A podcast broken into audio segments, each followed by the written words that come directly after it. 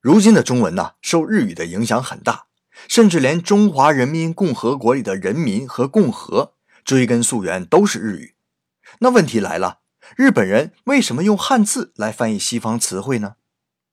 其实啊，日本曾经对西方词汇也是直接音译的。举个例子啊，我们一直认为化学这个词儿肯定是日本人造的吧？啊，其实可不是。日本人呢，最早是按德语的发音 “chemie” 把化学翻译成“涉密”，后来是一群懂中文的西方传教士和一些中国的开明人士创造出了“化学”等新词，通过杂志流传海外，这才让维新时期的日本打开了一扇认识世界的窗子。